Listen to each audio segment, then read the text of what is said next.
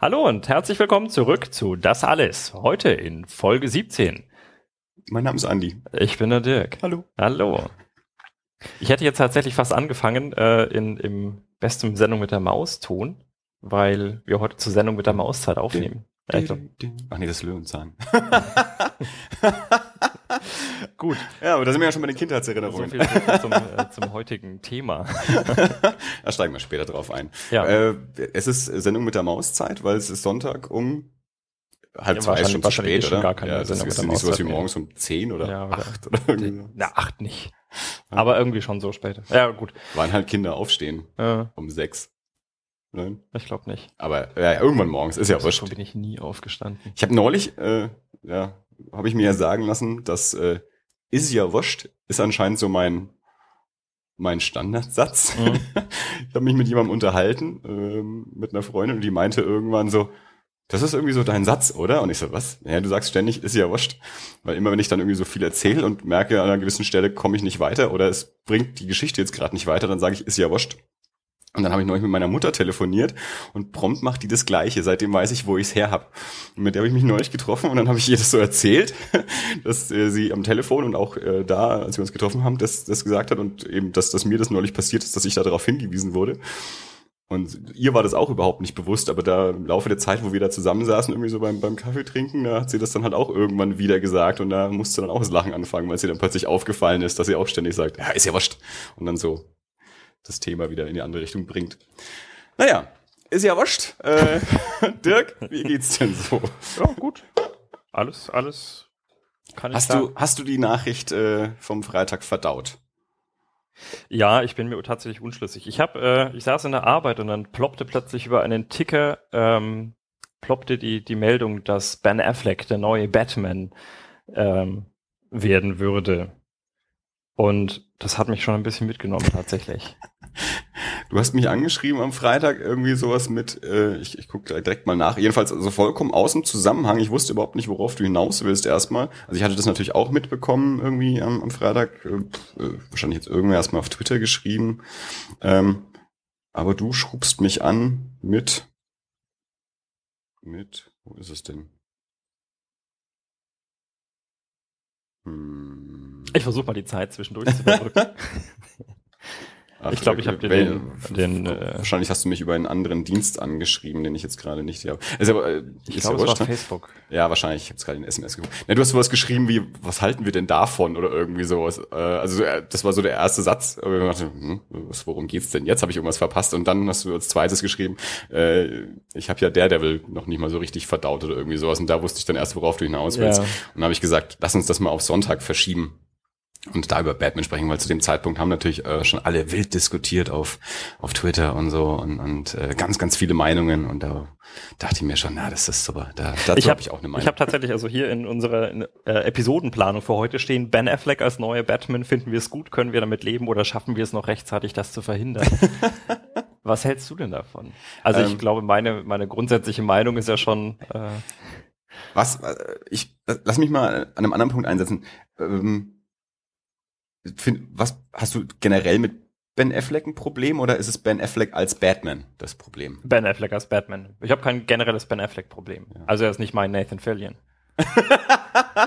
er ist auch nicht mein Brandon Fraser. also es ist nicht so, dass du Ben Affleck generell nicht angucken magst, Nein, äh, nein, nein, sondern doch. du, hast, du, du kannst ihn dir nur als Batman nicht vorstellen. nein, durchaus. Also ich mag ihn auch in den Okay. äh, Kevin Smith-Filmen und dergleichen. Ja. Weil ganz, ganz viele, ähm, habe ich ja so das Gefühl, haben, haben ganz generell mit dem irgendwie äh, ein Problem entwickelt, dass sie den überhaupt nicht, eh nicht mögen. Ähm, und da, deswegen jetzt dann auch ein bisschen ausflippen, weil er der neue Batman sein soll. Klar kann es auch viele davon geben, die ihn einfach nicht als, als Batman sich vorstellen Mhm. können. Das, das kann ich nicht so sagen. Aber ich habe auch jetzt, klar, wir haben auch mich Freitagabend mit, mit Freunden getroffen und da haben wir auch kurz mal das irgendwie angeschnitten und da hatte ich auch eher so den Eindruck, gerade auch die Mädels, ähm, dass die ganz generell irgendwie mit, mit Ben Affleck ein Problem haben. Ähm, ich finde halt die, ich fand die Reaktionen mal wieder arg übertrieben am, am Freitag, alle so, weil ich mir immer denke, okay, also erstens, der, der Film ist noch lange nicht gedreht, äh, warum regen wir uns jetzt schon über Sachen auf, die noch gar nicht da sind? Ähm, ich persönlich habe überhaupt kein Problem mit Ben Affleck, also Chasing Amy, einer meiner Lieblingsfilme, allein schon deswegen ja. ähm, ähm, kann ich nichts Böses äh, gegen den sagen. Ähm, auch in, in vielen anderen Filmen, ähm, ich, ich weiß nicht, ob er er ist sicherlich nicht der, der ähm, beste Schauspieler irgendwie äh, aller Zeiten, aber ähm, ich muss hier mal kurz was für Dirk eingeben und kann nicht gleichzeitig tippen und reden. So. Ähm, also ich habe nichts, äh, ich habe überhaupt nichts gegen Ben Affleck. Der hat ein paar gute Filme gemacht, ähm, der gefällt mir manchmal ganz gut, manchmal ist er mir egal. Ähm, das, das passt soweit schon. Und dann die Frage, kann, kann er ein guter Batman sein? Da setze ich dann ein und sag, ich lass ihn halt erstmal machen. Und dann bilde ich mir dazu eine Meinung. Und es haben ja mittlerweile so viele Leute auch schon die, die ganzen ähm, Berichte äh, gepostet. Erstens zu 1988, als Michael Keaton als Batman ähm, gecastet wurde. Und irgendwie bei Warner Brothers 50.000 Einsendungen ein und das war das war ja vor den Zeiten des Internets, wo man schnell mal eine Mail verschickt, da kamen 50.000 Einsendungen ein, was das denn für eine bescheuerte Idee ist und dass das gar nicht geht. Ähm, oder dann eben auch 2000 und was weiß ich wie viel, äh, als Heath Ledger als der Joker gecastet wurde und sich alle darüber aufgeregt haben, oh Gott, jetzt haben sie das Franchise kaputt gemacht, das geht ja überhaupt nicht und hinterher kriegt er irgendwie den, den, hat er den Oscar bekommen schon, oder? Ich glaube, posthum. Ja, ja, gut, ja. das Tod war er eh schon. Ähm, und, und alle halten das ja für den besten Joker aller Zeiten, aber als er gecastet wurde, da war es ja so, der kommt niemals an Jack Nicholson ran und Jack Nicholson war der einzig wahre Joker und Michael Keaton haben ja hinterher auch alle als Batman dann super gefunden zu der Zeit. Hm. Und so ähnlich sehe ich das jetzt halt auch. Also ich habe kein generelles Problem mit ihm, deswegen kann ich mich ganz locker hinstellen und sagen, lass den Typen halt erstmal machen und dann sehen wir mal, was bei rauskommt. Ähm, ich, wir haben ja neu schon mal darüber gesprochen, da habe ich eh schon gesagt, dass ich ganz generell mit dem Film so jetzt erstmal als Gedanke ein Problem habe. Also ich bin immer noch bei diesem äh, Batman-Superman-Ding von Zack, Zack Snyder eher skeptisch, als, als was dann irgendwie das Casting angeht. Also ich kann mir schon vorstellen, dass, dass Ben Affleck einen, einen guten, vor allem einen, einen guten Bruce Wayne eben auch abgibt. Also wirklich so dieses, dieses Millionärsding. Ähm, da glaube ich schon, dass er ganz gut reinpasst. Und dann passt er auch in so ein Kostüm rein. Also ich, ich hm. kann es mir ganz gut vorstellen. Naja, ich weiß nicht. wie, wie fandest du Daredevil? Schlecht. Okay. Aber das lass dich nicht Ben Affleck an. also da, ich glaube, der Film hat ganz andere Probleme. Vor allem in, in Daredevil, da waren ja noch ganz andere Schauspieler. Also Michael Clark Duncan, der mittlerweile auch verstorben ist, äh, da hat ja auch keiner gesagt, irgendwie, äh, dessen Karriere ist am Ende. Oder Colin Farrell, der, der vollkommen überzogen äh, als Bullseye gespielt hat in, in Daredevil.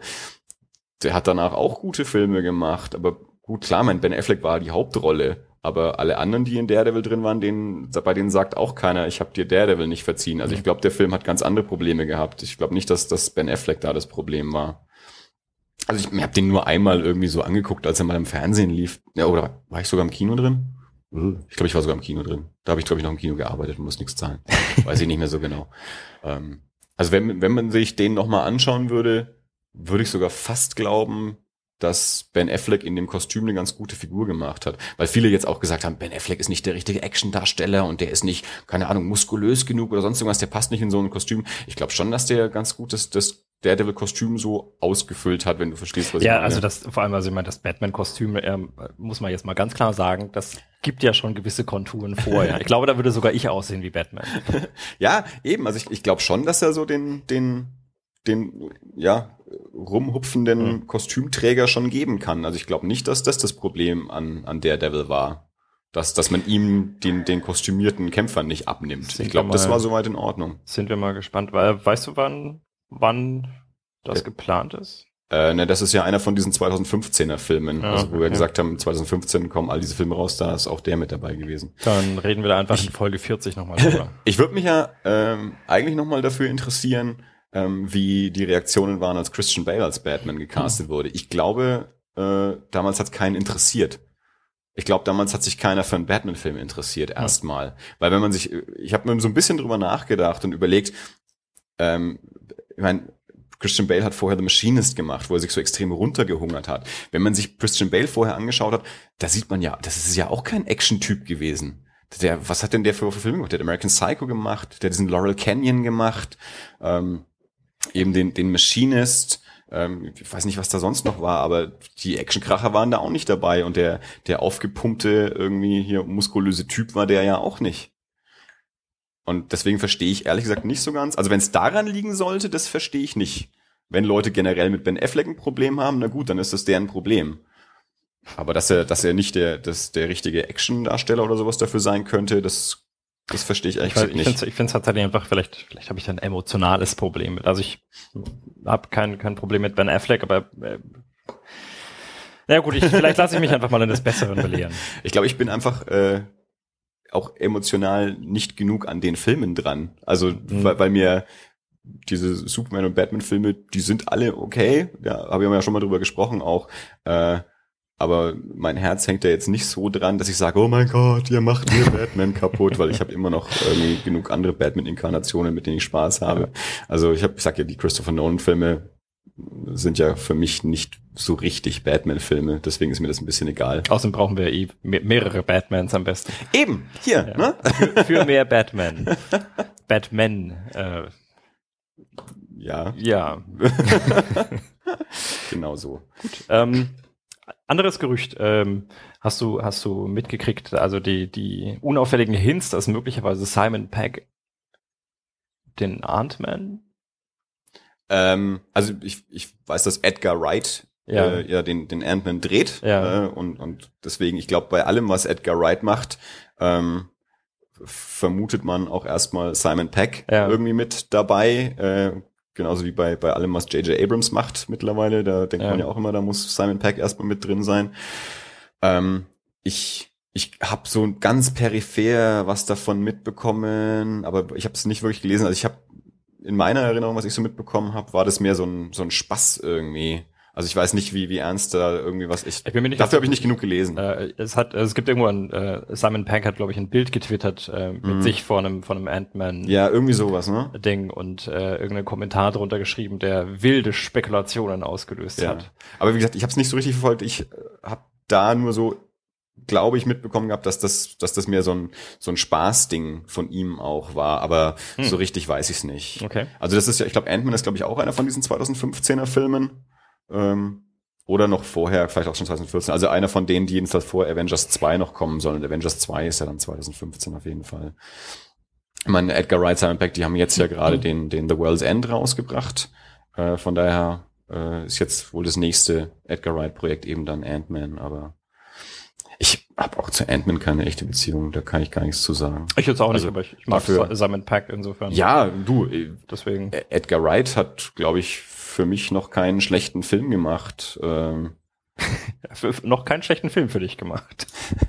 naja, also ich meine, die, die, ich mein, Shaun of the Dead, Hot Fuzz, Scott Pilgrim, hm. ähm, die waren alle großartig.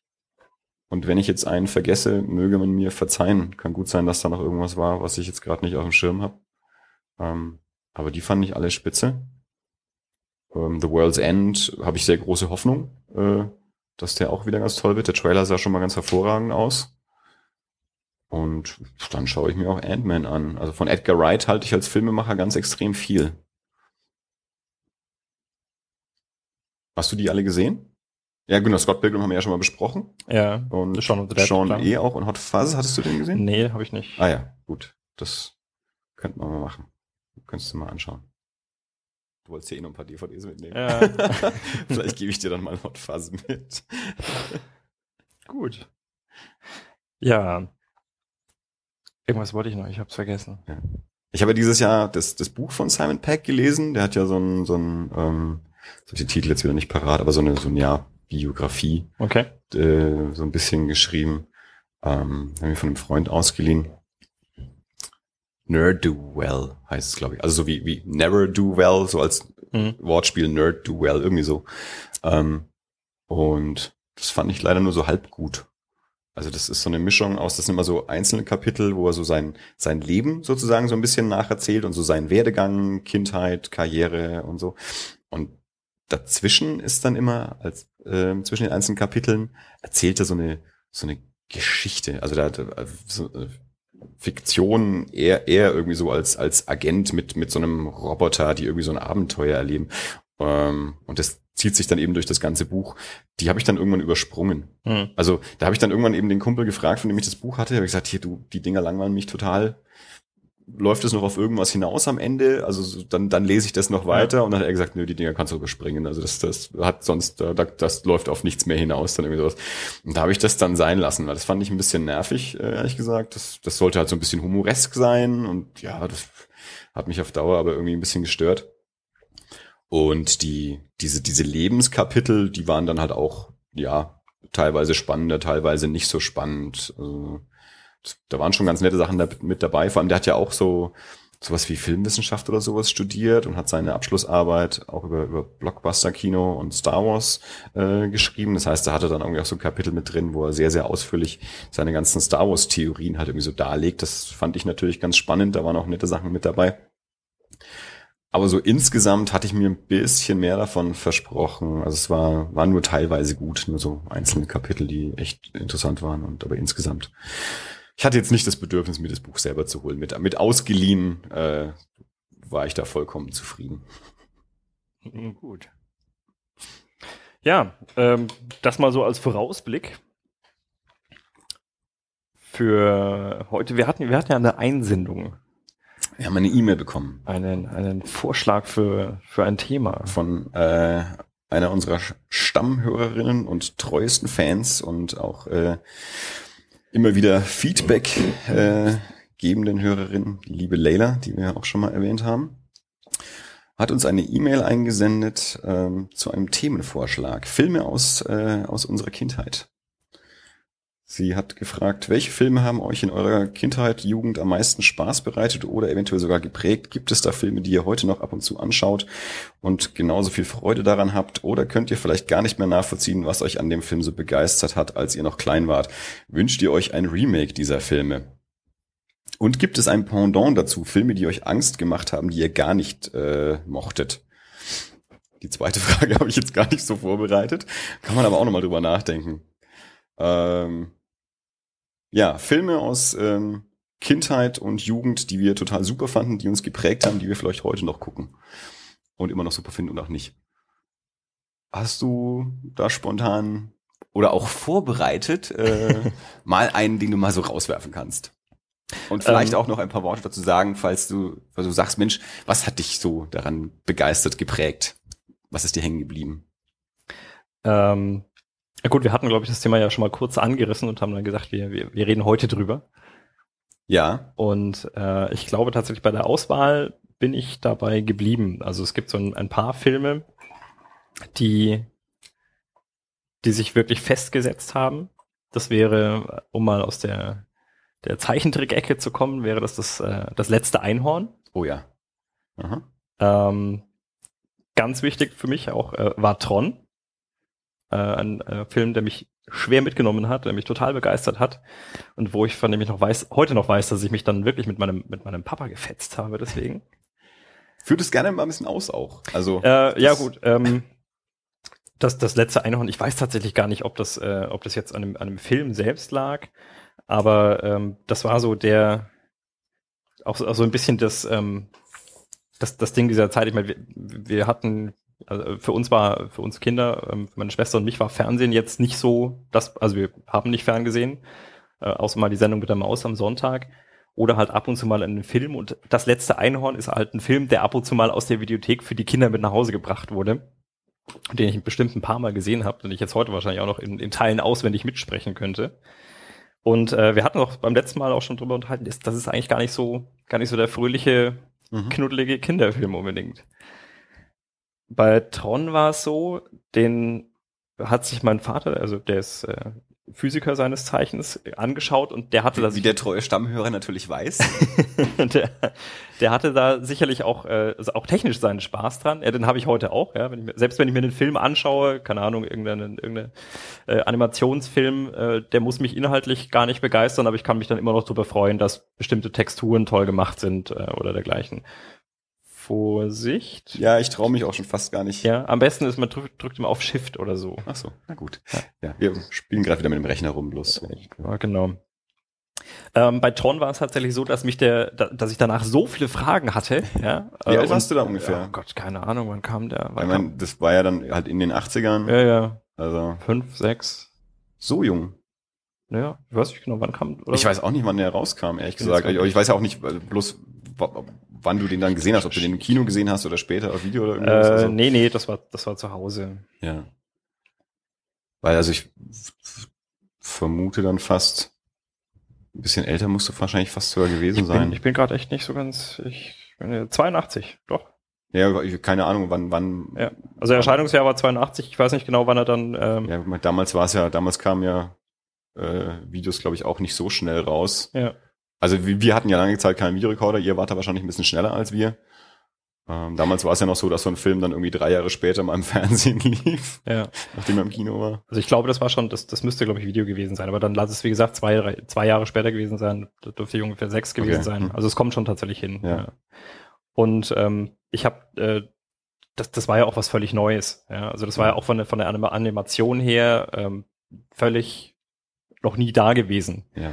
Und äh, insbesondere Die, die, die, die, meiste Zeit des Films sp- sp- spielt ja in, in einer komplett künstlich generierten Welt. Ja. Also wo heutzutage ganz, ganz viele Filme ja komplett im Greenscreen gedreht sind und Ja. äh, die, die ganzen Hintergründe und so nicht mehr echt sind, ähm, war das natürlich damals überhaupt nicht normal. Also dass, dass der ja nur in dieser, in dieser ja, Computerspielwelt, die natürlich ja, ein bisschen simpler aussieht, äh, als es heute der Fall ist. Also heute soll es ja so aussehen, als wäre es real, obwohl es es nicht ist. Und, und damals sollte es ja gar nicht so aussehen. Also es ist ja eine komplett andere Welt, in der es spielt. Und Ja. klar, das, das war, war neu. Ja, und äh, was tatsächlich ähm, für, für mich natürlich auch noch dazu kam, was das Ganze noch, noch etwas mehr an die Realität gekoppelt hat, ist, dass wir damals auch schon, ähm, also mein Vater von der, von der Firma einen, einen Rechner zu Hause hatte. Und unter Rechner muss man sich jetzt da vorstellen, das waren zwei Kisten von ungefähr anderthalb Metern Länge, ähm, ja, so, so Tischgröße ungefähr. Also die haben damals zwei, zwei starke Männer, die wahrscheinlich sonst Klaviere tragen, haben diesen Rechner in den, äh, in den Keller getragen, ins Arbeitszimmer von meinem Vater. Ähm, und dort habe ich tatsächlich auch an, an einem 12 Zoll gelb auf schwarz monochrom äh, Monitor meine ersten Programmierschritte unternommen zu ungefähr diesem Zeitpunkt. Und ähm, nicht zuletzt der, der Name Tron kommt ja tatsächlich auch äh, in verschiedenen, ähm, findet sich ja auch in, in verschiedenen Programmiersprachen wieder. Hast du den neuen gesehen? Diesen Tron Legacy? Natürlich. Und wie war der so? Hast du nicht gesehen? Nein. Ah. Ähm, ich hatte ehrlich gesagt kein Interesse, den, ähm, den anzuschauen. Also ich, ich, ich mochte Tron das Original auch. Also ich habe sicherlich nicht so die Bindung dazu wie du, ähm, aber ich fand den damals auch ähm, faszinierend. Habe den aber auch ewig nicht gesehen.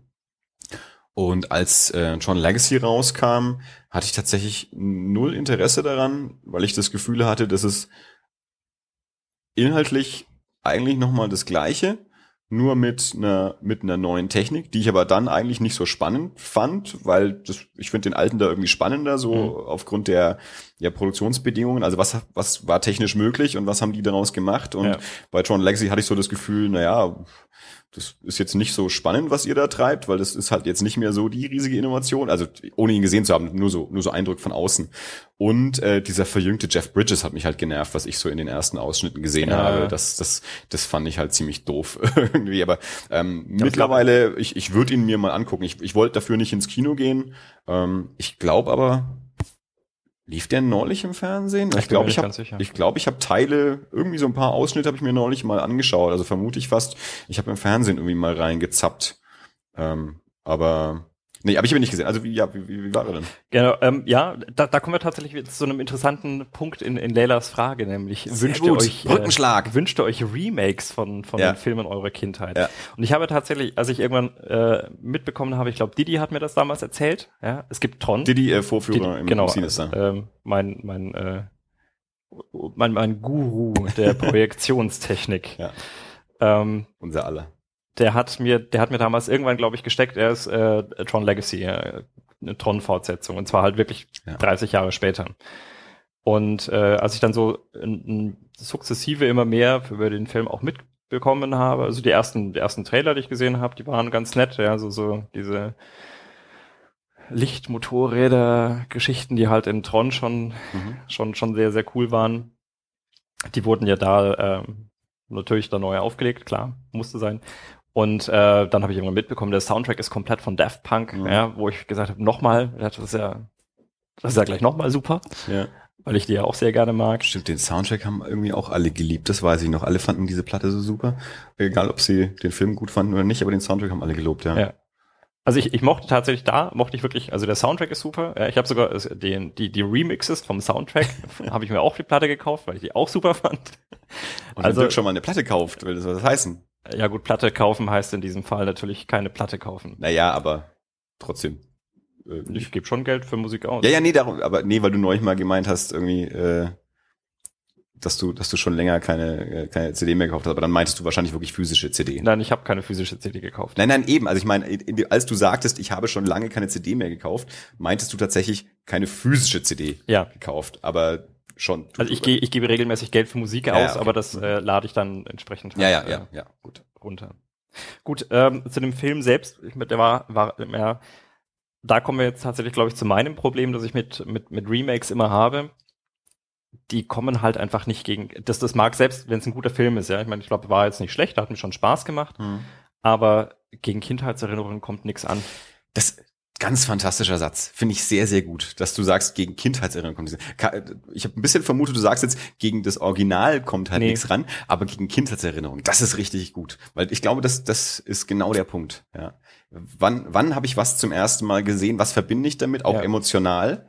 Ähm, und ich glaube, auch dafür sind so, so Remakes oder späte Fortsetzungen sind ja auch gar nicht wirklich dafür gedacht, ähm, den denjenigen so richtig zu kriegen, der eben noch an diesen Kindheitserinnerungen hängt, am Original hängt, sondern vielmehr dafür eine, eine neue ähm, Zielgruppe zu erreichen, die so die, die so die Namen von Filmen oder von Figuren irgendwie auch so mitkriegen, ja. also die so übertragen werden, so historisch sozusagen, ja, ja also die so äh, Nightmare on Elm Street und Freddy Krueger irgendwie so, so kennen, vielleicht auch von, von Bildern, aber jetzt nicht zwingend die Filme gesehen haben, aber halt das, das Franchise irgendwie so kennen.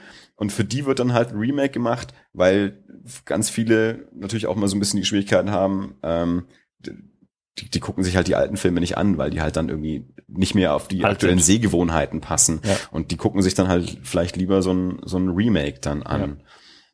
Ja. Und klar, so, so geht's mir dann eben auch, wenn ich von, von einem Original begeistert bin oder damit eben auch eine, eine, eine engere emotionale Bindung habe oder sowas, dann äh, finde ich so Remakes halt dann für mich sind die dann unnötig. Also ich bin einfach dann nicht die Zielgruppe. Das habe ich mittlerweile ja. verstanden. Also ich kann mich nicht hinstellen und das so richtig verteufeln.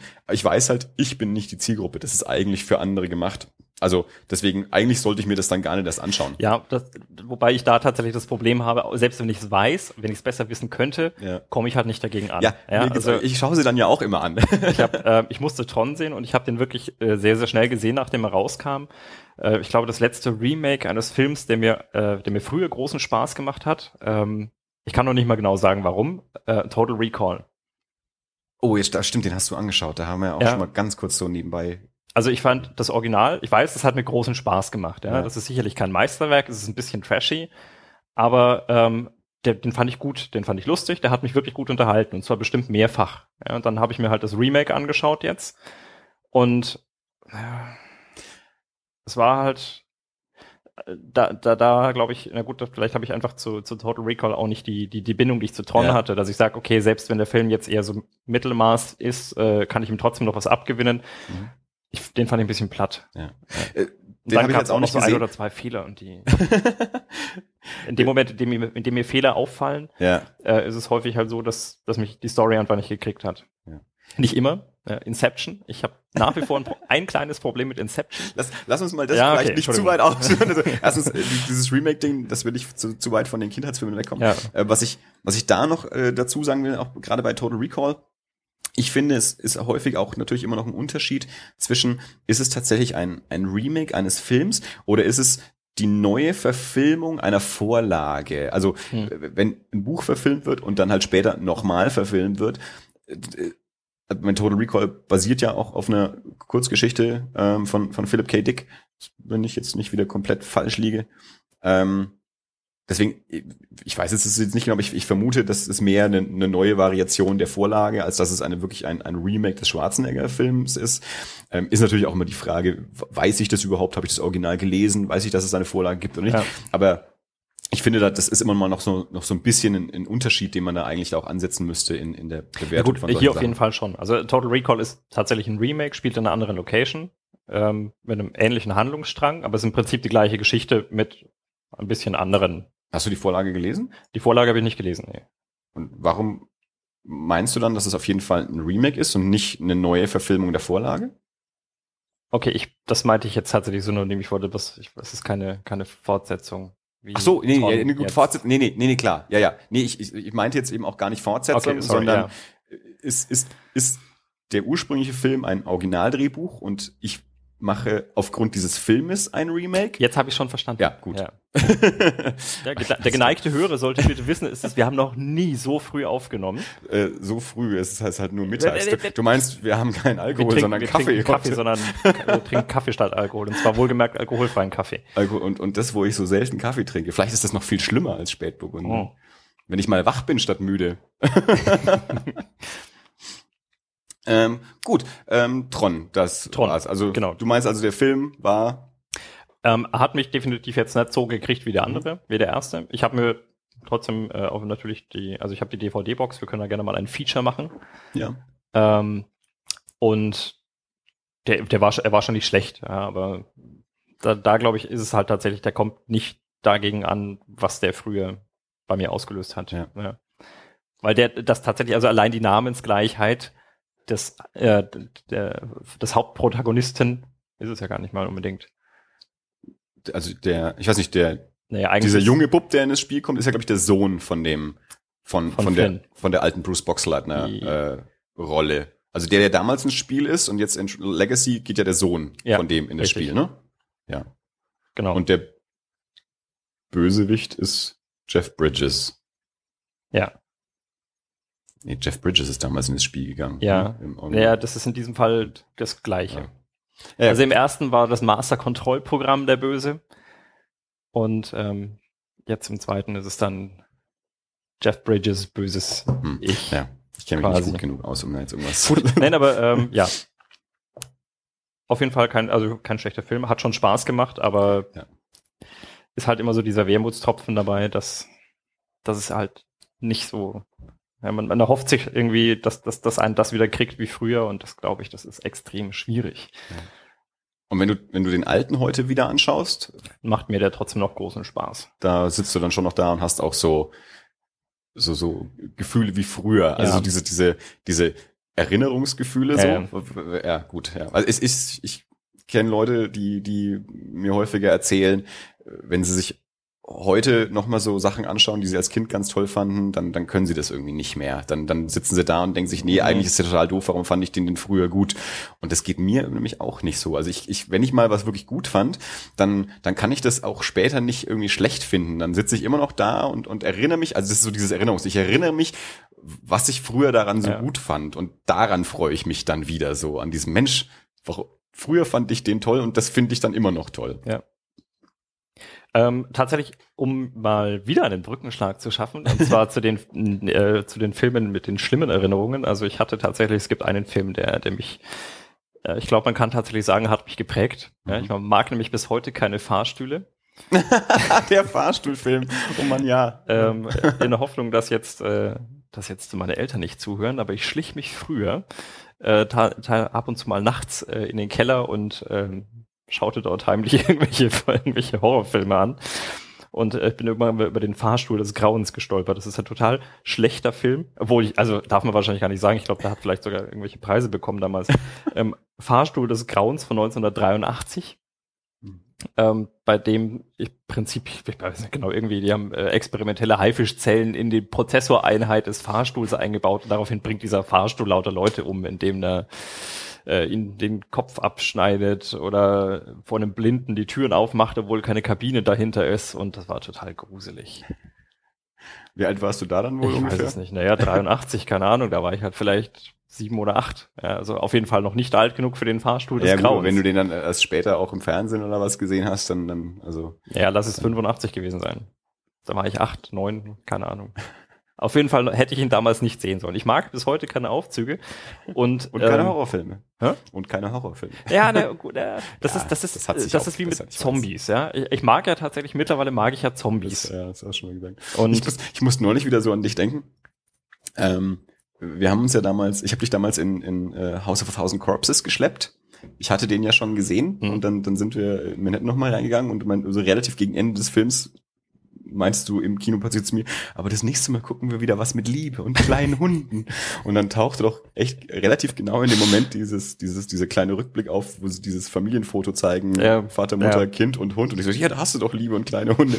Und ich habe mir jetzt letzte Woche oder diese Woche ähm, den, den zweiten Halloween von Rob Zombie, also House of a Thousand Corpses ist ja von Rob Mhm. Zombie, sein erster Film, und habe mir den Halloween 2 von Rob Zombie angeschaut. Und dann gab es auch wieder genau so ein Bild mit so einem Mädel und Hund und sowas. Und der musste wieder an dich und dieses Stecken. Und hier, da ist es schon wieder Liebe und kleine Hunde. Das macht Rob Zombie andauernd in seinen Filmen. ja, nein, ich glaube tatsächlich, äh, Rob Zombie mag ich mag ich eher äh, Musik als Filme. Ja, ich mag ja die Musik nicht so gerne. Nächste Woche beginnt in Nürnberg der Vorverkauf fürs Fantasy Filmfest und da läuft der neue Rob Zombie und ich freue mich ganz arg, dass ich den dann da wieder anschaue. Da freue ich mich ganz arg für dich, dass du den dort sehen Das kannst. besprechen wir dann, wenn ich die gesehen habe, dann, äh, dann habe ich ganz viel neue Filme, Mhm. die ich hier besprechen kann. Gut, auf jeden Fall den Fahrstuhl des Grauens. Äh, ich habe ihn, ich habe ihn nicht mehr gesehen. Ich habe tatsächlich bloß mitbekommen, dass vor einigen Jahren ja wirklich mal ein, ein Remake oder eine Neuauflage Ich meine, das, das war wurde. sogar auch in der Zeit, als wir noch im Kino Ja, ja, gearbeitet das haben, war- also vor 13, 12, 13 Jahren oder irgendwie sowas. so Anfang, Anfang des. Jahrtausends, ja. Ich glaube, das Original ist, glaube ich, holländisch oder skandinavisch oder sowas. Also es ist äh, irgendwas in dem Dreh. Und dann gab es, glaube ich, mal ein US. schrecklich. Das war, glaube ich, US-Remake. Ja. Aber es ist tatsächlich, ja, im Moment, also ich, ich arbeite ja ähm, hier auf dem Campus, ja, und im Moment sind Semesterferien, es ist kein Mensch da und ich bin letztens relativ spät aus dem Büro raus, äh, hab noch was vergessen und ich hatte den Aufzug schon geholt und bin dann nämlich zu meinem Büro zurückgelaufen und dann fährt hinter mir mal diese Aufzugtür auf und zu und ich dachte mir, ich fühle mich jedes Mal, fühle ich mich in diesen Film zurückversetzt. Ja. Ja, also Leila, danke, der hat mich geprägt, jetzt ist es wieder raus. So, super. Jetzt wollte ich gerade sagen, zum Glück haben wir hier keinen Aufzug, aber wir haben einen Aufzug. Ja, aber ich benutze ihn nicht. Das stimmt, du kommst immer die Treppe hoch. Ja. Ähm, gut, und um tatsächlich jetzt dann meine, meine Serie nochmal noch mal fertig zu machen und ähm, damit absolut das zu unterschreiben, was du sagtest mit, ähm, das sind Filme, die, die, die sind, die, wenn die mal als gut drin waren, die, die sind immer gut, ganz egal, wie, wie oft man sie anschaut. Star Wars. Eigentlich, ich, ich kann eigentlich echt nicht viel mehr dazu sagen. Ich habe jetzt kürzlich mal wieder ähm, ich mich mit Christina unterhalten und dachte mir, hm, jetzt hätte ich mal Lust, habe ich mir Star Wars angeschaut, ja. Und ich denke mir ja auch immer, solltest du ihn dir jetzt mal anschauen, weil vielleicht kommen wir ja wirklich mal dazu, irgendwie diesen Machete Order Ja. mal durchzuziehen. Und ich denke mir, ist doch eigentlich völlig egal. Ich habe den jetzt 20, 30, 40 Mal gesehen, keine Ahnung. Äh, Ich kann mir den auch zwei, dreimal hintereinander anschauen und habe meinen Spaß dabei. Ja, es war natürlich auch so der erste Film, der mir eingefallen ist, so in Kindheitserinnerung, weil, weil sicherlich hat mich nichts mehr geprägt äh, als, als Krieg der Sterne damals. Ähm, das hat natürlich auch ganz viel damit zu tun, dass, dass das Spielzeug überall war. Also ich und mein Bruder und, und unsere Freunde und so, wir hatten alle diese, diese Spielzeugfiguren und Raumschiffe und, und Playsets und sonst irgendwas. Ähm, da war war das natürlich alles noch, noch viel lebendiger, als, als nur den Film zu sehen. Und das mit dem Film sehen war damals ja schon fast schwierig. Also ich, ich kenne Leute, die hatten alle auch diese Spielzeugfiguren, ohne die Filme gesehen zu haben. Weil es war halt überall. Ähm, wir waren ja eigentlich auch noch, eigentlich fast zu jung sogar. Ähm, ich habe den, den ersten Krieg der Sterne äh, habe ich sogar im Kino gesehen, halt in so einer Wiederaufführung Anfang der 80er, als ich fünf oder sechs Jahre alt war oder so. Das ich versuche immer das ungefähr rauszukriegen, was mein erster Film im Kino war. Und wahrscheinlich war mein erster Film der, der, ähm, der Disney Schneewittchen. Und mein zweiter Film war wahrscheinlich Krieg der Sterne. Hm.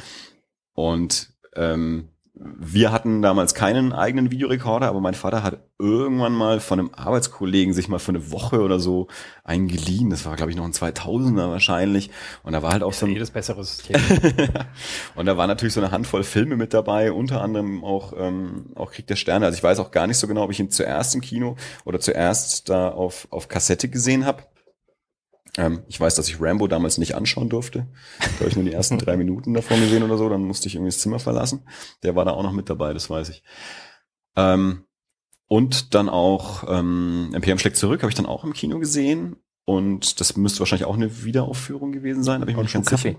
Ähm, wenn du den nicht wegtrinkst, also ich habe noch, ich darf sie noch gerne so. austrinken. Ich, ähm, und in Rückkehr der jedi haben sie mich dann nicht reingelassen. Also als der dann ins Kino kam, 83, ähm, war ich eben erst ja nicht alt genug jedenfalls.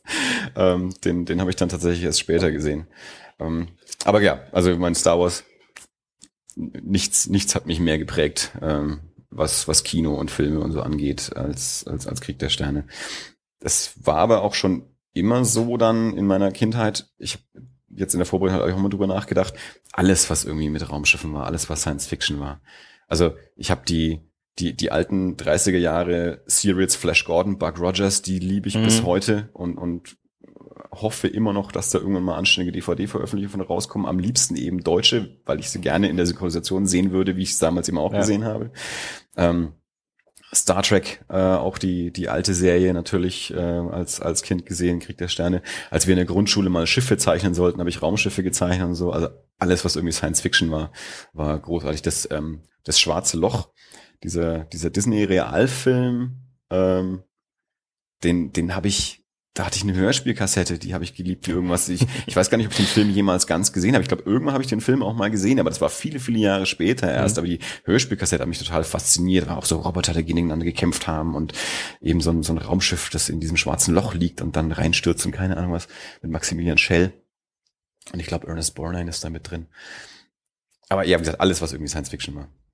Ähm, aber ja, wie du gesagt hast, über Star Wars, da kann man nochmal kannst du eine ganze Podcast-Reihe machen und irgendwann machen wir mal diese Machete-Order und, und unbedingt. Ich, ich, ich will ja immer noch, dass wir das dann aber in einer etwas größeren Runde machen mit mit mehr, mit noch mehr, eigentlich, eigentlich mit einer einer Reihe von Star Wars Experten und Star Wars Novizen. Ja, äh, war ja eigentlich mal so meine meine Vorstellung. Ja, ja, beziehungsweise so tatsächlich vielleicht verschiedene verschiedene Experimentellgruppen und dann eine Kontrollgruppe dazu. ich weiß gar nicht, ob wir die Machete Order schon mal im Podcast erwähnt haben. Ähm, Bestimmt. Also ja. zumindest mal angeschnitten. Wir sollten das mal in die, in die Show Notes packen. Im Grunde geht es darum, dass man, äh, in welcher Reihenfolge man die, die sechs Star Wars Filme äh, am besten anschaut. Und dann kam jemand auf eine, auf eine ganz krude Reihenfolge. Also für die Leute, die Star Wars tatsächlich jetzt nicht gesehen haben, und das sind für mich alle Leute, die auf die Frage, hast du Star Wars gesehen, antworten, welchen? Das sind die, die es nicht gesehen haben? Ja. Verstehe ich gerade naja, oder dies, äh, also wenn, wenn ich dich frage, hast du Star Wars gesehen, dann sagst du, dann gibt es eine richtige Antwort, ja oder nein. Ja? welchen impliziert, ich habe Star Wars gesehen, aber nicht alle, ja. Das heißt, ich habe, das sind halt so eine Reihe von Filmen und ja, den einen habe ich mir mal angeschaut ja. und der andere lief mal auf irgendeiner Party oder so und ähm, oder einer lief mal im Fernsehen. Das ist nicht dann hat man nicht Star Wars gesehen. okay, ja. ja? Mhm. Und ähm, die Frage war tatsächlich, also die Machete Order bezieht sich genau, genau darauf, ähm, sollte man sie chronologisch anschauen, also sprich Episode 4, 5 und 6, die alten Teile, und dann die Teile 1, 2, 3, die ja erst danach rauskamen, oder sollte man sich äh, historisch anschauen, sprich 1, 2, 3 und dann die alten Teile 4, 5, 6. Und äh, dann hat jemand tatsächlich sich äh, sehr, sehr viel ähm, ähm, Mühe gegeben, auch ähm, verschiedene, verschiedene Reihenfolgen mal also die Vor- und Nachteile zu diskutieren. Ja. Und die Machete Order äh, läuft im Prinzip darauf aus, dass er sagt, den ersten lassen wir mal beiseite, weil der bringt nichts und der ist nicht gut. Ja, den kann man sich irgendwann mal so als ja, lustiges Extra mit anschauen, mhm. wenn er den Kindern Spaß gemacht hat. Und ansonsten empfiehlt er tatsächlich, glaube ich, ähm, mit 4, 5, 2, 3, 6. 4, 5, 2, 3, 6, ja, um quasi ähm, die Originalgeschichte, also mit, dem, mit den Originalen anzufangen, dann die Teile zwei und drei als große Rückblende ja. quasi zu sehen und dann mit dem, mit dem, mit dem großen Finale äh, mit Star Wars 6 äh, dann zu enden. Was den Vorteil tatsächlich, also es hat verschiedene Vorteile. Es hat für mich eigentlich fast nur Vorteile. Eigentlich wollten wir die Machete Order jetzt gar nicht wirklich diskutieren, solange wir sie noch nicht gemacht Ja, haben. nein, aber mich begeistert die Idee. Also ich, jedes Mal, wenn ich sie jemandem erzähle, dann bin ich total begeistert davon. Man muss das echt mal machen eigentlich. Ja, auf jeden Fall. Ja. Gut. Also auf jeden Fall, Machete Order kriegt auf jeden Fall mal eine eigene, eine eigene Folge und wir müssen das irgendwann mal Genau. schaffen. Dafür, dass wir es nicht dis- diskutieren wollten, haben wir schon wieder ziemlich Nee. lange über Star Wars gesprochen. Ja, aber das Problem, das Problem tatsächlich mit, mit, der Machete Order ist halt, man muss Leute, die bis jetzt nicht so Star Wars affin sind, dazu bringen, sich mal Fünf eben Filme fünf am Stück anzuschauen. anzuschauen. Ja? Ja, und nicht nach zwei zu sagen, ich habe keinen Bock mehr. Gibt's, gibt's dann nicht. Ja? Ja, ja, das ist gar nicht so einfach. Die, da wird man dann eingesperrt. Ja? Und die, die Leute, die, mit, die da freiwillig mitmachen, die haben ja meistens Star Wars schon gesehen. Na klar, ja. So. Gut, ähm, ich komme gleich mal auch an den, an den Punkt, den du vorhin angeschnitten hast mit, mit dem letzten Einhorn. Also den, den könnte ich bei mir auch auf der Liste haben. Ähm, aber ich habe ähm, letztes Jahr schon mal so eine kleine Liste gemacht, eben was gerade so Trickfilme angeht. Hm. Ähm, weil ich habe hier mir jetzt zum Beispiel äh, den Herr der Ringe Trickfilm aufgeschrieben äh, für, für Kindheitsprägung. Mhm. Den habe ich nämlich auch als, als Kind im Kino gesehen. Meine Mutter dachte sich, da läuft ein Trickfilm im Kino, da schleppe ich mal den Kleinen rein. Und dann war der relativ düster und brutal Mhm. und diese schwarzen Reiter und so und schon auch ein bisschen gruselig für, für einen kleinen Jungen. Ja. Ähm, was mich da auch noch ähm, schwer dann aber auch geprägt hat, war, ich habe ja, weiß nicht, ob es noch am gleichen Tag war oder da sehr kurz drauf zumindest, habe ich mir ähm, das, das Buch kaufen dürfen, beziehungsweise es wurde mir gekauft. Und zwar nicht das Buch Der Herr der Ringe, sondern das Buch zum Film Okay. was eigentlich ein Comic ist. Also das sind lauter Bilder aus dem, aus dem Film, so als Panels Mhm. angeordnet und tatsächlich auch mit Sprechblasen und das in so einem Taschenbuchformat. Und das habe ich dann eben bekommen und das habe ich halt auch rauf und runter gelesen. Also ich wusste damals als Kind noch nicht mal natürlich, dass es da ein richtiges großes Buch irgendwie auch dazu Mhm. gibt. Das habe ich erst Jahre später dann, dann gelernt und dann auch, auch gelesen und so. Ähm, und ich finde sowieso, weiß nicht, ob wir das schon mal diskutiert haben, ähm, dass die, die, die Beschäftigung mit, mit Filmen damals eine ganz andere war, dadurch, dass du sie dann eben nicht ein halbes Jahr später auf DVD kon äh, kaufen konntest und sie immer wieder schauen konntest. Ähm, da hat man, oder ich zumindest auch, viel mehr dann so den Comic zum Film oder das Buch zum Film dann auch gehabt, wo dann noch ein paar Bilder drin waren, gerade in diesen Büchern. In der Mitte sind so ein paar Bilder aus dem Mhm. Film und ansonsten halt die Geschichte und dann hat man sich halt das angeschaut oder eben auch, dass manchmal so Fotobände auch zu Filmen rauskommen sind und damit eigentlich so die, die Erinnerung an den Film am, am Leben gehalten hat und nicht dadurch, dass man den Film immer wieder angeschaut hat, weil man es ja nicht konnte. Und wenn er vielleicht irgendwann mal im Fernsehen lief oder dann später mal aus der Videothek ausgeliehen oder so, das war, glaube ich, so eine, eine ganz andere Beschäftigung irgendwie mit, mit den Filmen, die man wirklich mochte. Und deswegen erinnere ich mich zum Beispiel auch ganz anders ans Filme. Zum, zum Original Krieg der Sterne hatte ich halt die Hörspielkassette. Diese Hörspielkassette habe ich tausendfach gehört. Mhm. Das heißt, da ist aber natürlich nicht der komplette Film drauf. Das heißt, die Teile, die auf dieser Kassette drauf sind, die kann ich komplett auch in- und auswendig. Die Filme, die da, die Teile, die da nicht mit da, drauf sind, die musste ich mir dann erst später über die mehrfache Harte Arbeiten. ja, nee, ja, wirklich so. Das ist halt schon, das ist halt schon anders. Zu, äh, zu Imperium, äh, Imperium schlägt zurück, gab es keine Hörspielkassette. Ja. Gibt's mittlerweile auf CD, aber es gab damals keine Kassette. Es gab eine zum zu A New Hope und es gab eine zur Rückkehr Jedi Ritter. Okay. Die beiden kenne ich sehr, sehr gut. Und ich denke, natürlich kenne ich auch Imperium, aber halt nicht über die Hörspielkassette. Mhm. Ganz andere Erinnerung oder Erarbeitung irgendwie. Ähm, na jedenfalls so diese diese diese Trickfilme. Ich habe mir letztes Jahr ähm, Taran und der Zauberkessel mal wieder angeschaut. Mhm.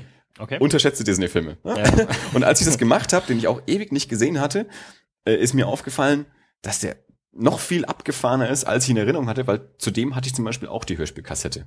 Und ganz viele so, so, so visuelle Abgefahrenheiten kriegst du da gar nicht mit. Also der hat plötzlich irgendwann so eine Sequenz, die sehr, sehr nach dem ähm, Herr der Ringe-Trickfilm aussieht, die auch so im, im Rotoskopie-Verfahren äh, gedreht wurde.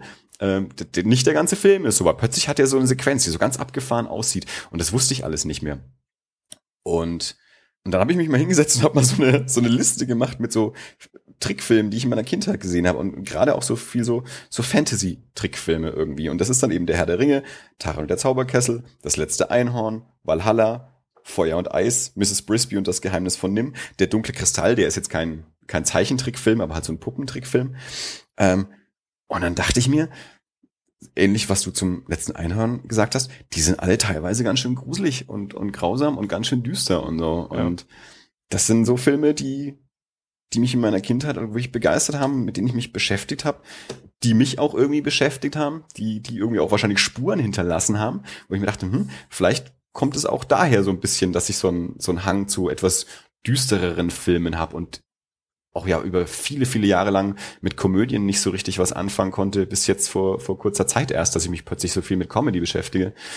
Und eigentlich immer so mehr so ein, so, so ein Hang eben zu, zu Filmen habe, die ein bisschen so eine, so eine düstere, manchmal auch melancholisch traurige äh, Komponente haben, auch viele Horrorfilme, da mhm. habe ich meinen Bruder halt auch schwer geprägt, was, was das angeht, dass mich solche Filme immer mehr ansprechen, als so diese Standard Mainstream Hollywood Actionfilme, Komödien, Familienfilme oder sowas. Die gucke ich mir dann auch gern mal an, die machen mir auch mal Spaß, aber die bleiben mir nicht hängen. Mhm. Was mir halt hängen bleibt, ist dann sowas wie Fight Club. Da habe ich dann halt irgendwie viel mehr äh, Zugang dazu. Die einzige Komödie, die mir tatsächlich immer Spaß gemacht hat, die so meine Familienlieblingskomödie ist, also Mutter, Onkel, Tanten, Brüder, Cousinen und sowas, alle haben geliebt der Hofnarr mit Danny Kay. Unbedingt. also der, immer wenn der im Fernsehen kam, haben wir den auch gesehen. Und auch, auch immer noch, wenn der, wenn ich da reinzapp, wenn der mal kommt, ich besitze ihn immer noch nicht auf DVD, aber der, den gucke ich immer wieder an, wenn ich die Gelegenheit dazu habe und habe immer, immer, immer wieder Spaß damit. Ich weiß, ich habe auch in meiner, in meiner Jugend immer mal wieder Freundinnen oder Freunden oder so von diesem Film erzählt. Teilweise endete das so, dass ich kringelnd äh, oder mich kringelt da saß und vor mich hingelacht habe, nur noch so Halbsätze rausgespuckt habe, so Zitate aus dem Film und und äh, und und mich weggeschmissen habe und andere Leute saßen da, haben mich unv äh, unverständlich angeschaut und sich gedacht, so, jetzt rastet er aus. Ich verstehe überhaupt nicht, was er da gerade sagt, aber er scheint es lustig zu finden. Ähm, ich, ich liebe Danny Kay und, und auch, auch an sich alle Danny Kay-Filme wahrscheinlich, wobei ich den Hofnahen so häufig gesehen habe. Das ist der einzige, den ich wirklich richtig, richtig gut kenne und auch teilweise mitsprechen kann und so. Ähm, der ist, der ist ganz oben. Und das war über lange Jahre so die einzige Komödie, die, an die ich mich erinnern kann, die, die mich wirklich geprägt hat. Der, der ist spitze. Den empfehle ich. Unbedingt, jedem. unbedingt. Und von dem möchte ich auch kein Remake haben. Nee. Von dem gibt's tatsächlich auch keins. Ich hoffe, ich hoffe, daran versucht sich keiner. Ja, ich meine, Ritterfilme sind jetzt momentan auch nicht gerade so der Hype.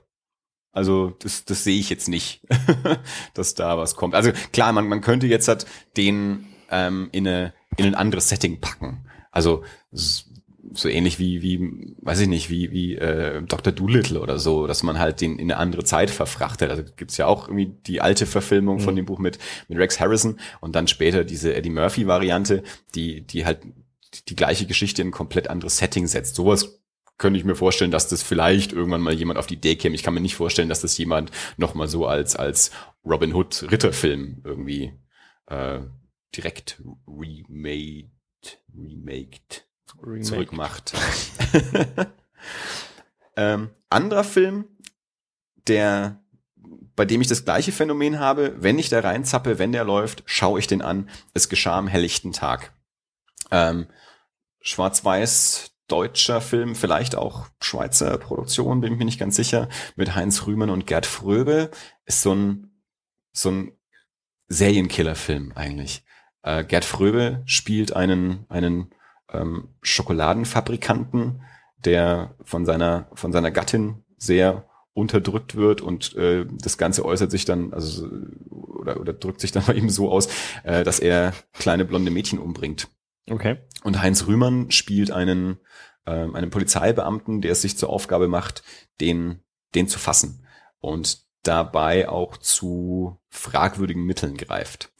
Ähm, also auch hier sieht man wieder, es ist jetzt nicht so äh, der der fröhlichste Stoff. das Ganze ist ein, ein Drehbuch von, von Friedrich Dürrenmatt, der das Ganze auch nochmal als Buch verarbeitet hat. Ähm, das Versprechen ist das Buch.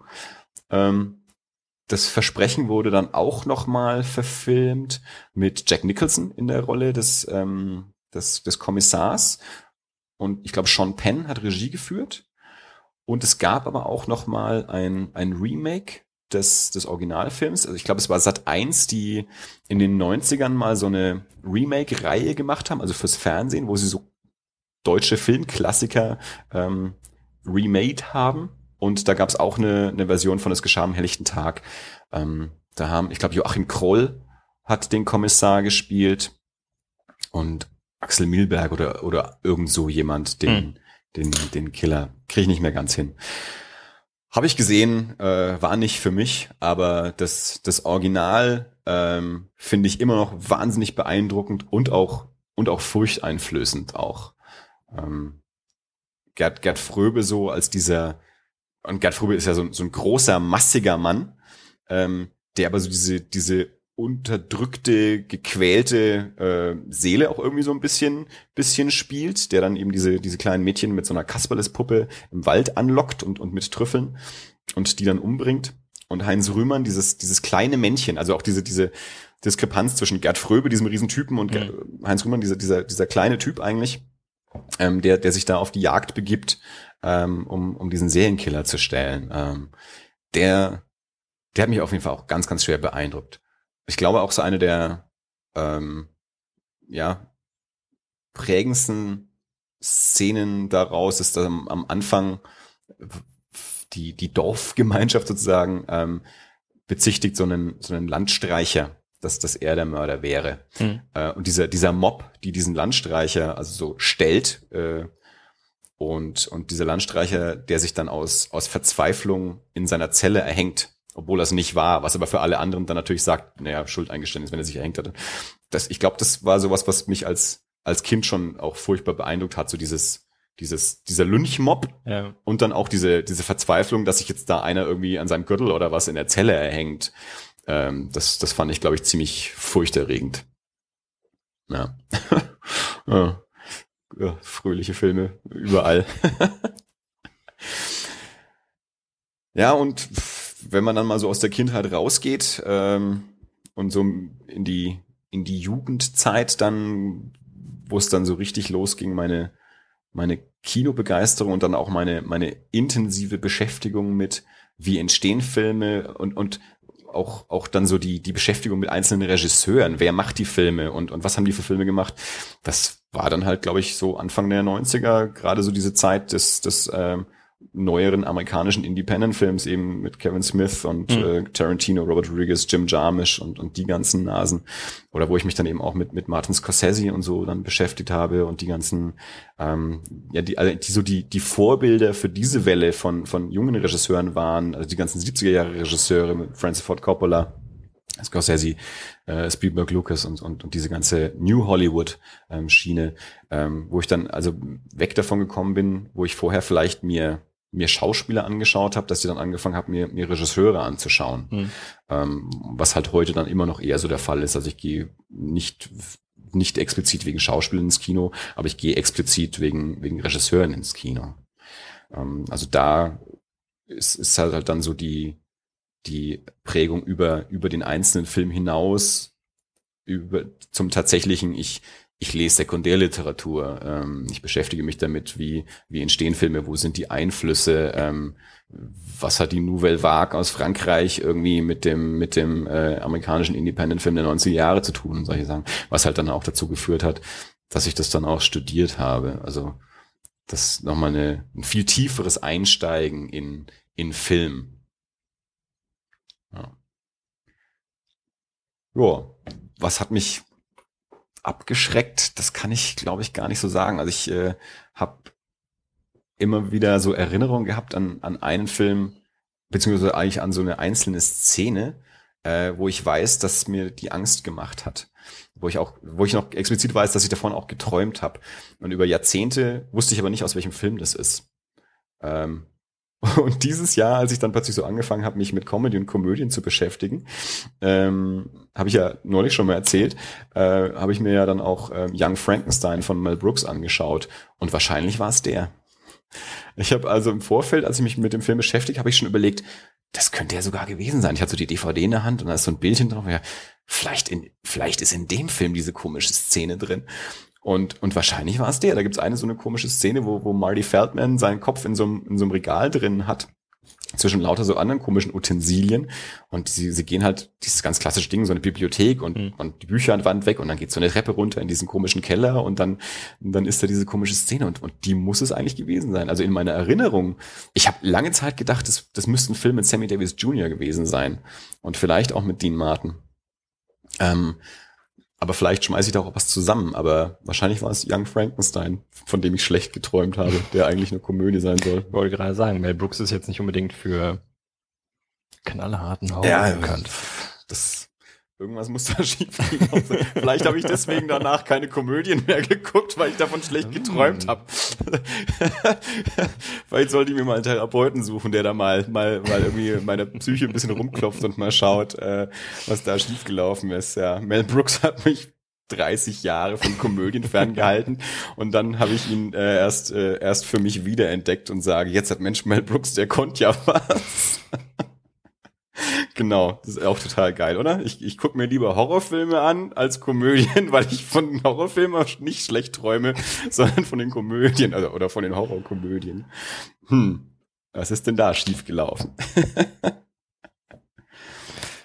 ähm, ich finde es ein spannendes Thema. Ähm, also ich, ich, ich finde es ja eh total immer interessant, ähm, wo wie, wie prägt sich so ein Geschmack auch? Oder wenn, wenn Leute mich mal fragen, hier, welchen Film soll ich mir anschauen? Oder wenn sie dann doch mal das Interesse haben, mal einen Comic zu lesen, dann fragen hier, empfiehl mir mal was, dass ich ja dann immer erstmal frage, was, was schaust du denn sonst? Oder was liest du sonst? Also welche Art von Geschichten interessiert dich auch? Also ja. wenn du, wenn mich jemand fragt, was soll ich für einen Comic lesen, dann frage ich ihn auch durchaus, was guckst du denn für Serien? Was guckst du für Filme? Was liest du für Bücher? Damit ich einen, einen Eindruck habe, in welche Richtung ist überhaupt dein Geschmack? Also ja. soll ich dir eher was Lustiges oder eher was Düsteres, was Spannendes, was Fantasy oder sonst irgendwie empfehlen?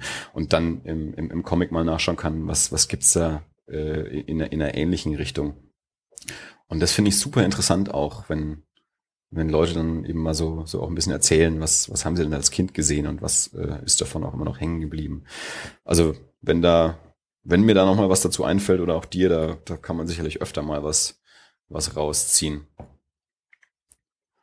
Ähm, hast du gerade noch was Spannendes, was du dazu sagen willst? Weil sonst. Akut und aktuell nicht, nein. Gut. Ähm, weil ich nämlich vorhin, als ich mir diese Liste gemacht habe mit diesen ähm, 90er-Jahre-Filmen eben auch so Tarantino und so, ähm, saß ich auch vor meinem DVD-Regal und dann dachte ich mir, zieh ich mal einen meiner, meiner Lieblingsfilme raus, die keiner kennt genau aus dieser Zeit. Der Film heißt Love and a 45, Liebe und eine 45er. Ähm, das ist ein, ja, auch so ein, so ein Independent Gangster Road Movie äh, aus den 90er Jahren. Ähm, also viele kennen sicherlich den Film True Romance von, von Tony Scott, äh, Drehbuch von Quentin Tarantino mit Christian Slater und, und ähm, Patricia Arquette. Rosanna Arquette, äh, die andere. Ähm, auch einer meiner Lieblingsfilme. Und Love and a 45 ist ein sehr, sehr ähnlicher Film, äh, ist aber so ein bisschen die, die Independent-Variante auf Speed von, von True Romance. Also es geht auch um so ein junges Pärchen, die überfallen so, so Mini-Supermärkte, Minimarts. Ähm, und dann läuft so ein bisschen was schief und sie hocken sich in der Karre und wollen also nach Mexiko flüchten und werden von einer ja, Reihe von verschiedenen durchgebatzten äh, Gangstern auch verfolgt. Und es gibt so diese ganz klassischen, wir halten uns alle eine Knarre in die Fresse im, im, im Dreieck-Szenen und so. Ähm, also es ist so ein, so ein ganz klassisches, äh, ja, Gangster, Gangster-Pärchen, Road-Movie-Ding. Mhm. Ähm, da war damals in der, als der auf VHS damals halt in die Videothek kam, war in der, in der Zeitschrift Cinema eine Besprechung von dem. Und das fand ich super interessant. Und wir haben uns dann, aus, mein Bruder und ich, aus der Videothek geholt und fanden ihn richtig, richtig klasse. Ähm, da spielt Renee Zellweger mit, äh, lange bevor sie, was heißt lange oder ein paar Jahre zumindest bevor sie richtig bekannt wurde. Die wurde dann ja mit, äh, mit Jerry Maguire, war glaube ich dann so die erste große Rolle, dieser Tom Cruise-Film, den ich mhm. auch nicht gesehen habe. Ähm, da wurde sie richtig äh, bekannt mit dem dann und ja, dann hat sie natürlich später ähm, hier Bridget Jones gespielt und so. Und das ist aber eben noch, noch davor. Und ähm, Gil Bellows spielt mit, der dann in, in Ellie McBeal so mehr oder minder eine der männlichen Hauptrollen war. Und ähm, Rory Cochran, der in ähm, CSI Miami zumindest in den ersten paar Staffeln, soweit ich weiß, mitgespielt hat. Also lauter so ein paar junge Leute, die zu dem Zeitpunkt alle komplett unbekannt waren. Bekanntere Leute in dem Film, Peter Fonda, als der, der Hippie-Vater von, äh, oh, jetzt weiß ich gar nicht mehr, ob von ihm oder von ihr, äh, total abgefahrene Rolle. Ähm, Jeffrey Combs spielt mit, der so eine, ja, so eine Horror-Ikone auch ist, der die Hauptrolle in Reanimator äh, war und in ganz vielen von diesen äh, Horror- und Independent-Filmen mit drin ist oder auch in, in, äh, in der Star Trek-Serie gerne mal mitgespielt hat und so. Also ziemlich abgefahrener kleiner Film, ich habe vorhin mal kurz auf Amazon geschaut, weil ich habe hier, ich habe mir irgendwann die DVD gekauft. Amazon bietet die DVD momentan nicht an. Also ich habe keine Ahnung, ob der noch aufgelegt wird oder nicht. Also man kann auf Amazon irgendwie die VHS-Kassette für teures oder auch billiges Geld kaufen, je nachdem. Mhm. Ähm, die DVD, keine Ahnung, ob man die noch irgendwo kriegt. Aber wenn man den mal kriegt, Love in a 45, super Film. Muss ich mir auch dringend mal wieder anschauen eigentlich. Gut. ähm, weil wir es kurz davon hatten und ähm, weil äh, tatsächlich der Vorverkauf bereits drei Tage laufen wird, wenn dieser Podcast veröffentlicht ist. Du hast recht, ja. Ähm, hast du irgendwelche geheimen Tipps irgendwie äh, von, also, vom, den doch, vom, vom doch recht umfassenden Programm des Fantasy Film Festivals hier in Nürnberg, was, wo du sagst, hier, wenn ihr da eine Chance habt. Also ich frage jetzt tatsächlich nur, weil, wir, weil wir das, das, das Problem jetzt beim, äh, beim Sommernacht Film Festival hatten, ja, dass du gesagt hast, hier, also eine Chance Macho Man ist schon vorbei. Macho Man anzuschauen, ja. schauen die an und dann war es schon rum. Also ähm, Geheimtipps, also Geheimtipps kann ich so nicht sagen, weil ich glaube, wer aufs Fantasy Filmfest geht oder die meisten, die da hingehen, die haben wahrscheinlich selber ungefähr einen, einen Eindruck davon. Ich habe mich mittlerweile hingesetzt und habe mir natürlich so die Filme rausgesucht, die ich mir auf jeden Fall anschauen will. Mhm. Der, der erste war, wie gesagt, Lords of Salem, ähm, weil Rob Zombie, also das war für mich gar keine Frage. Ähm, ich habe in der Vorankündigung lange darauf gehofft, dass der Film auch dabei sein wird und irgendwann wurde er dann angekündigt und es stand fest, der wird angeschaut, weil das ist halt Rob Zombie. Ich finde nicht alle seine Filme super, aber ich mag seine Art Filme zu machen, also der wird geguckt. Ähm, dann der nächste war Haunter von äh, Vincenzo Natali äh, oder Natali oder wie auch immer man den mhm. ausspricht. Auch wieder eigentlich wegen des Regisseurs, der halt äh, Cube gemacht hat und Splice und Nothing und ähm, ich glaube Cube ist so der den bekannteste wahrscheinlich eher die meisten Leute gesehen haben, weil er so so, so ein ja so ein Überraschungshit dann im, im ja glaube im Mitternachtskino und auf Kassette dann war. Ähm, den werde ich auf jeden Fall gucken. Äh, du hast ja auch neulich mal wieder gesagt, dass du dich ja mittlerweile vielleicht doch auch mal traust, einen Western anzuschauen. Also es gibt auch einen, einen Western dieses Jahr im Programm, Sweetwater. Okay. Mit ähm, Ed Harris spielt mit und ähm, January Jones, die in, in Mad Men auch mitspielt. Also ich, den, den werde ich mir wohl auch angucken. Zombie Hunter, ähm, in dem die, ja, die ja, also Danny Trejo spielt da mal wieder mit, der irgendwie ja in fast allem mitspielt. Äh, der sieht sehr nach so einem richtigen Grindhouse-Typ, bringt Zombies um Filme aus. Äh, und Danny Trejo ist auch mit dabei. Würde der Titel jetzt Ja, ja, so, äh, genau. Also, also so richtig so im, im, im Zuge, also wirklich so in dieser, in dieser Grindhouse mit Machete äh, hm. Reihe, äh, Hobo with a Shotgun und so. So sieht der aus. Okay was ich bisher davon gesehen habe. Also der wird geguckt. Ähm, Byzantium oder wie man immer den ausspricht, äh, ein, ein Vampirfilm von Neil Jordan, der damals äh, Interview mit einem Vampir gedreht hat. Der hat jetzt wieder einen äh, Vampirfilm gemacht, in dem äh, du hast damals gesagt, letztes Jahr Saoirse, würde man das aussprechen, Saoirse Ronan, erinnerst Saoirse. du dich? Ja, also wie auch immer, die spielt damit, die äh, letztes Jahr auf dem FFF in dem äh, für mich tollen Film Violet and Daisy äh, gespielt hat, wo ich aber relativ einsam war, dass ich den mochte. Der erscheint demnächst auf DVD übrigens. Ähm, genau, den hatte ich. Wen hatte ich denn noch rausgesucht? Ord Thomas habe ich mir noch rausgesucht von Steven Summers, der die die Brandon Fraser Mumienfilme gemacht hat und den den Van Helsing, wo ich jetzt ja jetzt nicht immer so riesig Fan von war. Ähm, aber den Van Helsing der vor der Hugh Jackman. Hugh, ja okay. Van okay. Helsing. Ähm, aber der, der hat jetzt auch wieder einen Film gemacht, äh, eben Ort Thomas. Die Hauptrolle spielt der Typ, der in den J.J. Abrams ähm, Star Trek den, den Chekhov spielt. Ähm, der sah irgendwie recht lustig aus. Das sieht so ein bisschen nach, äh, ja, so, so ein bisschen äh, verwirrter Typ, jagt Monster irgendwie aus. Also so, so ganz, ich habe nur kurz die Beschreibung gelesen, hat so ein mhm. bisschen den Trailer angeschaut. Was sah so aus, als könnte es mir Spaß machen. Ähm, den habe ich mir noch ausgesucht. Ähm, ich glaube, einer, einer fällt mir jetzt, glaube ich, gerade nicht ein. Ich habe meine Liste gerade nicht vor mir liegen. Ähm, ich habe mal wieder ein bisschen die Schwierigkeit, wie schon in den letzten Jahren, dass mich so die die straighten Horrorfilme nicht so richtig ansprechen oder die mir fehlen. Also die, die straighten Horrorfilme, die mich interessieren, fehlen mir irgendwie in den letzten Jahren so ein bisschen. Aber das liegt sicherlich an mir, dass ich, äh, dass ich da irgendwie schwierig geworden bin, dass, dass Horrorfilme mich, ich, ich, ich, ich warte immer so, ich hätte immer wieder so Bock auf einen richtig geilen Horrorfilm.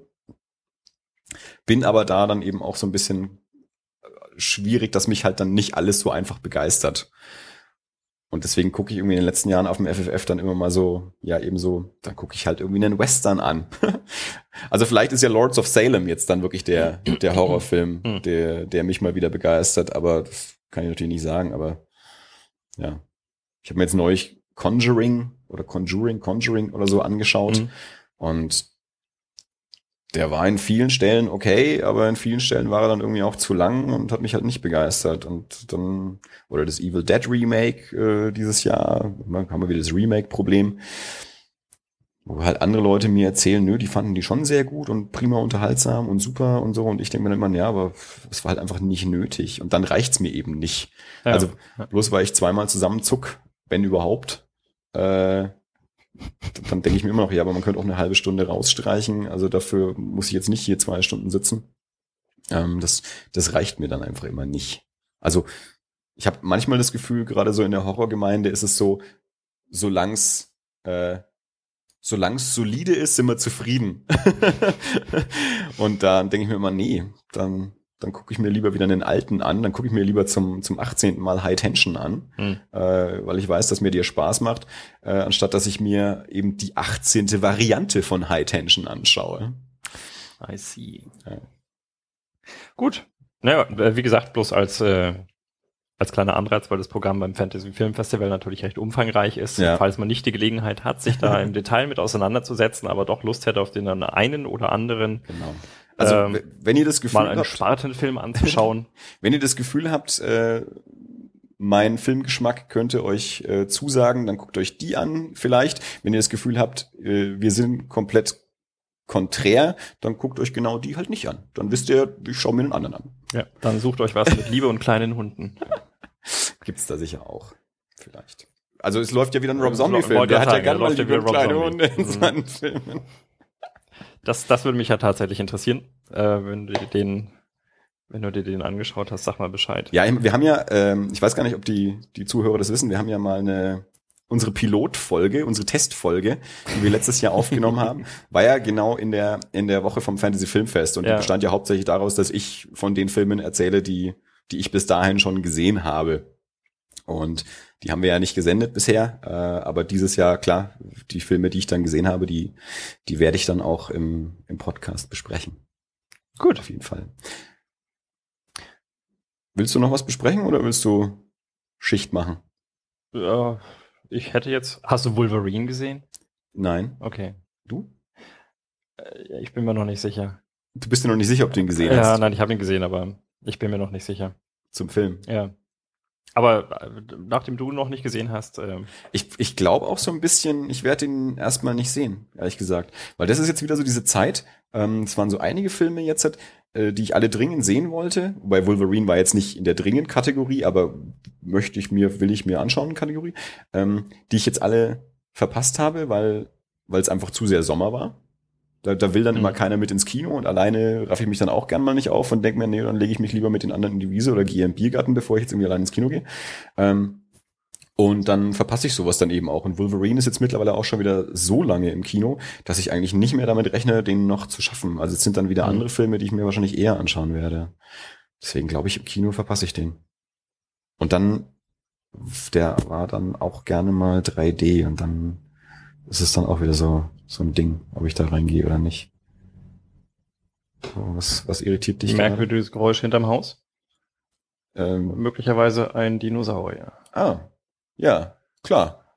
Komm, komm hier öfter vorbei. Kennst du noch nicht? Wohnt bei mir im Hinterhof. Mhm, alles klar. Gut. Also du willst nicht über The Wolverine sprechen? Nee, nee, dann heute jetzt nicht mehr. Gut. Hörst du den Dinosaurier? Für mich klingt's mehr nach jemand bohrt was, ehrlich gesagt. Heute ist Sonntag. Was ist denn bitte wahrscheinlicher? Du hast recht. Sonntags Dinosaurier. Mhm. Werktags Bohren. Gut. Ähm, also gut, ähm, dann besprechen Ja. wir heute nichts mehr. Würde ich sagen. Aber dann lass mich mal noch was ankündigen. Ja, bitte Wenn kündige. wir es heute nicht mehr besprechen. Verzeih. Nein, also es ist ja, geht ja gar nicht darum. Ähm, Elmore Leonard ist diese Woche gestorben. Okay. D äh, der amerikanische Buchautor, Krimi- und, und Western-Autor Elmer Leonard, äh, der 87 war oder irgendwie sowas, ähm, der so Sachen geschrieben hat wie, wie ähm, Out of Sight, der dann verfilmt wurde und also so ein, so ein Hm.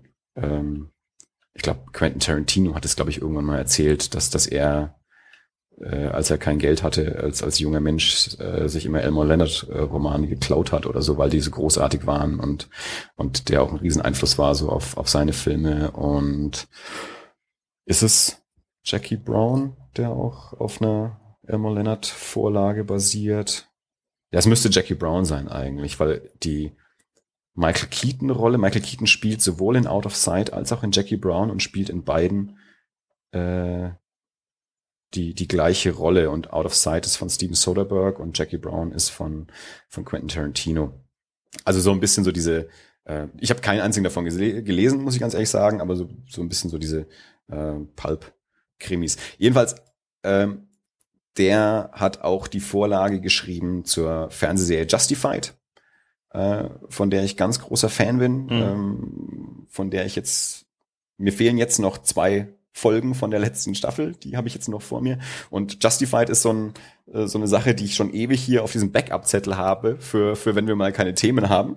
Und weil ich jetzt gerade aktuell eben die, die letzte Staffel oder die aktuell letzte Staffel gucke, ähm, das wird demnächst auf jeden Fall mal besprochen. Also wenn ich die, die letzten zwei Folgen jetzt dann noch gesehen habe, dann können wir das demnächst mal besprechen. Alles klar. Gut, dann sage ich, äh, war das alles? Das war alles. also der Sonntagspodcast mit Kaffee statt Spätburgunder. Ähm, vielen Dank fürs Zuhören. Geht ins Kino, äh, gebt uns Meinungen und auf bald. Bis dann. Ciao. Ciao.